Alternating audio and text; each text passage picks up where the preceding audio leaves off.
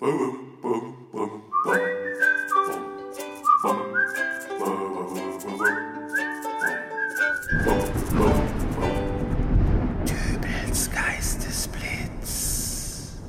Hallo, grüß Gott, moin moin, wie auch immer und herzlich willkommen zur 487. Ausgabe von Dübels Geistesblitz. Und herzlich willkommen bei meinem nächsten Versuch, eine DIN A4-Seite mit äh, ansprechendem Inhalt zu füllen. Und da bin ich mal wieder ganz tief in mich reingegangen.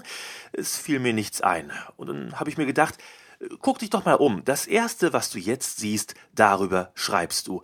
Und das war dann eine Packung Kaffee in meiner Kaffeeecke im Wohnzimmer. Das Problem ist nur, äh, über Kaffee hat Thorsten Sträter schon weitaus witzigere Texte geschrieben, als ich es jemals könnte, und äh, dann ist da noch die Sache, wie ich Kaffee konsumiere.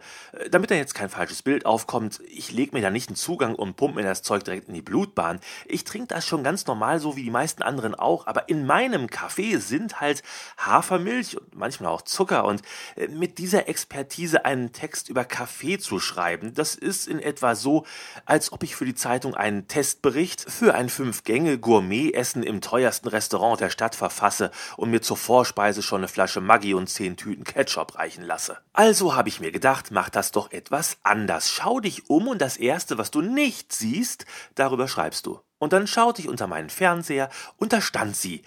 Nicht. Meine neue PlayStation 5. Leute, ernsthaft, seit Ende 2020 gibt's das Ding zu kaufen. Oder besser gesagt, nicht zu kaufen. Und der Grund dafür ist mal wieder diese altbekannte Halbleiterproblematik. Hätte mich einer vor drei Jahren gefragt, was denn bitteschön eine Halbleiterproblematik ist, dann hätte ich gesagt, stell dir vor, du kickst einen Fußball in die Luft und er verfängt sich in den oberen Ästen eines fünf Meter hohen Baums.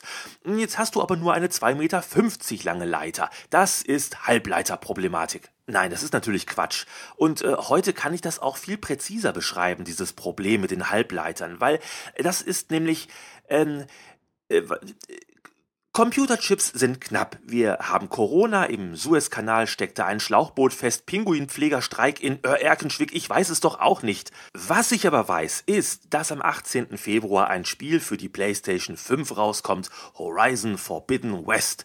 Äh, das möchte ich gerne spielen, aber ich habe keine PlayStation 5, weil Sony es seit über einem Jahr nicht schafft, genügend dieser Geräte in den Handel zu bringen. Ich habe es in den letzten Wochen versucht, eine zu bekommen.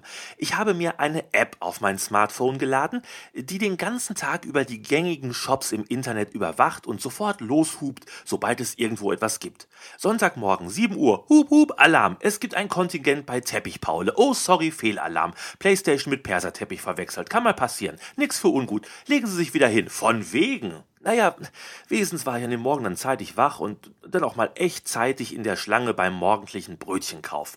Außer mir nur noch zwei weitere Typen, die wohl auch den Fehlalarm hatten, der sie aus dem Bett geworfen hat.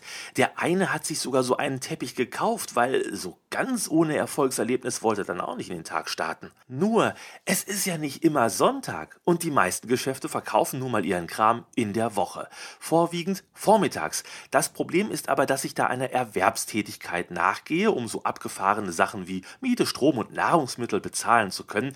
Und es gibt halt nicht immer die Möglichkeit, sich sofort der Bestellung einer Spielkonsole zu widmen. Meine berufliche Mission ist jetzt nicht die eines Herzchirurgen, eines Bombenentschärfers oder einer Hebamme, aber trotzdem kann ich nicht sofort alles fallen lassen, wenn mein iPhone Alarm gibt. Leider muss man das aber tun, da man ansonsten keine Chance hat, an so einen Teil zu kommen. Eine Minute zu spät und schon wurde der komplette Lagerbestand verkauft und ein nicht unerheblicher Teil der Konsolen geht dann an sogenannte Scalper, die ihre erworbenen Konsolen dann mit Aufschlägen von bis zu 200 Euro wieder bei eBay weiterverkaufen. Bei einem Produkt mit einem Warenwert von 500 Euro sind mir 200 Euro Preisaufschlag allerdings zu viel. Und ich überspringe an dieser Stelle meinen ursprünglich geplanten 10-minütigen Monolog über die Dinge, die mit den Geschlechtsteilen jener Menschen passieren sollten, äh, die mir zur Befriedigung ihrer Geldgeilheit die Konsolen vor der Nase wegkaufen. Wen es trotzdem interessiert hätte, in diesem Monolog wären eine Knoblauchpresse und eine Kartoffelreibe vorgekommen. Den Rest überlasse ich euch. Nein, mein Prinzip ist es, die Konsole auf offiziellem Weg zu erwerben. Für 500 Euro. Das Geld liegt bereit und wurde in den letzten Jahren durch harte Arbeit und Flaschenpfandsammeln zusammengespart. Die restlichen 450 Euro habe ich durch den Verkauf einer Niere hinter dem Bahnhof erhalten. Und um euch zu beruhigen, es ist alles in Ordnung mit mir, es geht mir gut, es war ja auch nicht meine Niere. Nur wenn es diese Woche auch nichts wird, dann muss ich das Spiel, auf das ich mich so sehr freue, auf meiner alten PlayStation 4 spielen. Das geht auch, aber die Roboter-Dinosaurier in dem Spiel werden dann vielleicht nicht ganz so hübsch aussehen und es wird vielleicht länger dauern, bis das Spiel geladen ist. Rein statistisch liegen mehr Sommer hinter mir als vor mir. Und äh, wenn man mit einer neuen PlayStation 5 ein wenig Ladezeit sparen kann, dann... Äh, Ach, was soll's. Ich werde in der nächsten Woche die Augen offen halten und wenn ich Glück habe, dann werde ich Horizon Forbidden West auf einer neuen PlayStation 5 spielen. Andererseits wenn ich Kaffee mit Hafermilch und Zucker trinke und das für ein leckeres Getränk halte, dann kann ich das Spiel auch auf der alten PlayStation 4 spielen. So wie ich es mit dem Vorgänger Horizon Zero Dawn vor ein paar Jahren getan habe und dabei einen Heiden Spaß hatte. Und wenn es ganz schlimm kommt, dann kaufe ich mir beim nächsten Fehlalarm meiner App auch einen Perserteppich und den verkaufe ich dann bei eBay mit 200 Euro Preisaufschlag. Was die Scalper können mit ihren Playstations, kann ich schon lange. Wir hören uns wieder in der nächsten Ausgabe von Dübels Geistesblitz. Bis dahin, alles Gute, euer Dübel und tschüss.